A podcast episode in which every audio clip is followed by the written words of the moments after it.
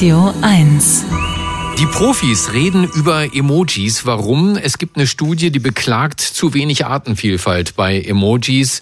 Ja, so viel kann man da auch nicht sehen. Also Koala, Löwe, Regenwurm, Weißkopfseeadler habe ich gefunden. Bei, bei Tieren, wie gesagt, fällt mir ein, der Fliegenpilz, den habe ich schon gefunden, aber sonst ist wohl einiges unterrepräsentiert. Warum das überhaupt ein Problem sein soll, keine Ahnung.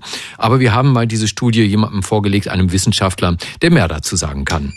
Er ist Mitglied des Komitees des IG Nobelpreises für kuriose wissenschaftliche Forschungen, Vorsitzender der Deutschen Dracula-Gesellschaft und der bekannteste Kriminalbiologe der Welt. Dr. Marc Benecke, live auf Radio 1, die Profis. Zwinker-Smiley, lieber Marc, guten Morgen. Tierische Grüße zurück, lieber Stefan. Sag mal, benutzt du sowas überhaupt, Emojis? Weil äh, ich habe mir sagen lassen, dass äh, ob jemand viele Emojis benutzt oder wenige, das sagt auch etwas über das Alter aus und die Zugehörigkeit zu einer bestimmten Kultur. Wie ist bei dir? Ich benutze super viele Emojis, weiß aber, dass es bestimmte Umfelder gibt, wo das nicht so üblich ist. Zum Beispiel natürlich unter Wissenschaftlern, Wissenschaftlerinnen, das ist klar. Aber auch beim Daten. Also die Leute, die ich kenne, die so Online-Dating-Apps haben, die lehnen das ab. Die sagen, wenn mir einer Emojis schickt, fliegt er direkt raus. Ne? Warum? Ne? Also, weißt du was? Warum? Ja, das weiß ich auch nicht. Das gilt wahrscheinlich, wie du schon angedeutet hast, irgendwie als, als irgendwie kindlich oder zu, zugehörig zu bestimmten sozialen Gruppen. Ich bin jedenfalls der, der Emojis jeden Tag hundertfach benutzt oder tausendfach. Jawohl. Sind denn eigentlich Emojis so standardisiert? Das heißt, ist es egal, ob ich SMS benutze das ist ja die, das Kommunikationsmittel äh, von, von uns Babyboomern eher, oder WhatsApp, was ich nicht benutze. Haben die alle die gleichen Emojis oder weißt du das? Oder E-Mail, äh, genau, ja, das ist tatsächlich ein äh, großes Problem auch in dieser Studie. Die werden nämlich verschieden dargestellt, hauptsächlich von den Betriebssystemen. Also erstens, äh, je nachdem, welches äh, Übertragungssystem du überhaupt benutzt, also wie gesagt, SMS, E-Mail, sonst irgendwas, oder, äh, oder ne, Twitter, weiß der Teufel, äh, Entschuldigung, darf man das noch sagen? Also auf jeden Klar. Fall verschiedene, ja, darf man noch sagen. Und ähm, gleichzeitig wird es verschieden dargestellt, was auch ein Problem ist, nämlich die einzelnen Tiere, um die es auch in der Studie geht, können nämlich teilweise bis zur Art bestimmt werden, wenn der Android benutzt beispielsweise, wenn mhm. er allerdings iOS, also vom Mac von Apple benutzt, dann geht es eventuell nicht. Also du hast schon recht, da gibt es zusätzlich noch eine weitere Vielfalt, die in einer zusätzlichen Studie nochmal untersucht werden müsste. Das ist richtig. Was sind das denn jetzt für Wissenschaftler, die äh, gemeint haben, sie müssten mal gucken, wie groß die Artenvielfalt ist bei Emojis? Warum haben die das gemacht? Weißt du das?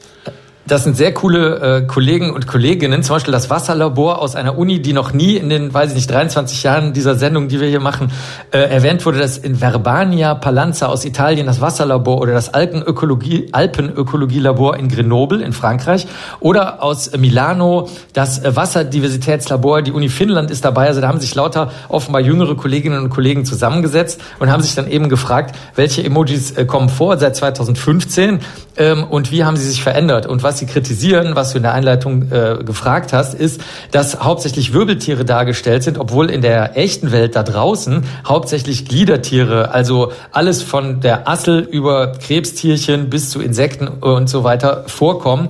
Und es wurden auch erst kürzlich einige Tiergruppen, die auch sehr, sehr häufig übersehen sind, eingeführt, nämlich ähm, Würmer fehlten bis 2020, der von dir angesprochene Regenwurm, der natürlich stellvertretend dann für alle Würmer stehen soll, obwohl es super viele verschiedene Sorten gibt, also Plattwürmer gibt's noch und Rundwürmer, für die es sogar mal einen Nobelpreis gab, für die Rundwürmer, die sind überhaupt nicht drin, oder Nesseltiere, also zum Beispiel Quallen oder so, die gab's auch äh, bis vor zwei Jahren nicht. Und da finden sie, das ist doof, weil das spiegelt halt wieder, dass Menschen immer nur an die niedlichen Tiere denken, also an die Wirbeltiere, die sie halt so kennen, und dass sich das dann über die Jahre fortgesetzt hat. Und sie haben dann so einen richtigen Stammbaum gemalt, ähm, einen richtigen biologischen, echten Stammbaum, ganz kompliziert, ähm, was vorkommt. Und in Android konnten sie dann identifizieren Rosenkäfer, Pottwal. Und jetzt kommt's.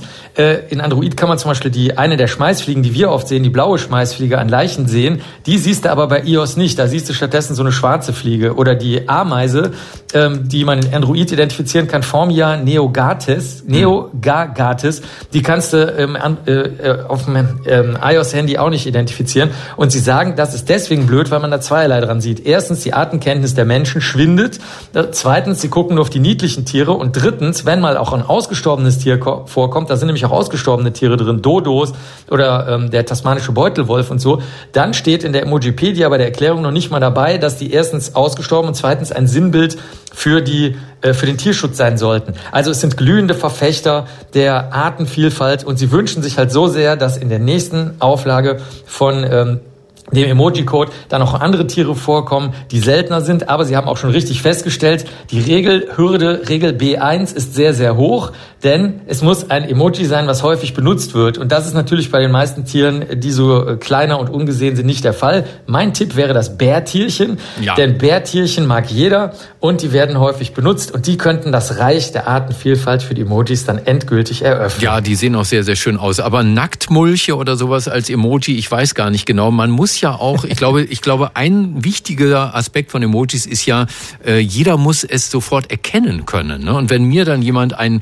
Tier-Emoji schickt, was ich nicht erkenne, stürzt mich das ja in Verzweiflung. Das ist richtig. Das könnte zum Beispiel beim Monarchfalter passieren, der 2019 eingeführt wurde und in den USA sehr, sehr bekannt ist, während dann eben Apple sich entschieden hat, einen blauen Falter zu nehmen. Ich weiß nicht genau, welcher das ist, ob das ein Bläuling sein soll oder ein anderer, aber du, du hast schon recht, es hängt von vielen persönlichen Informationen ab, aber seit dieser Studie, ich werde das gleich auch mal posten, diese Übersicht, die sie gemacht haben, können sich die Menschen ja nach und nach reinfuchsen, werden dann Freude finden, zum Beispiel wenn du den Igel, da kann man nämlich die Art bestimmen, wenn du den dann bestimmt hast, dann findest du vielleicht auch Freude an einem stachellosen Tier, dem Nacktmull. Und so kannst du dann die Feiertage verbringen mit der Artenbestimmung über Emojipedia. Amen, lieber Marc. Frohe Feiertage wünsche ich dir. Gleichfalls. Mach's gut. Ciao. Das war Dr. Marc Benecke, live auf Radio 1, die Profis.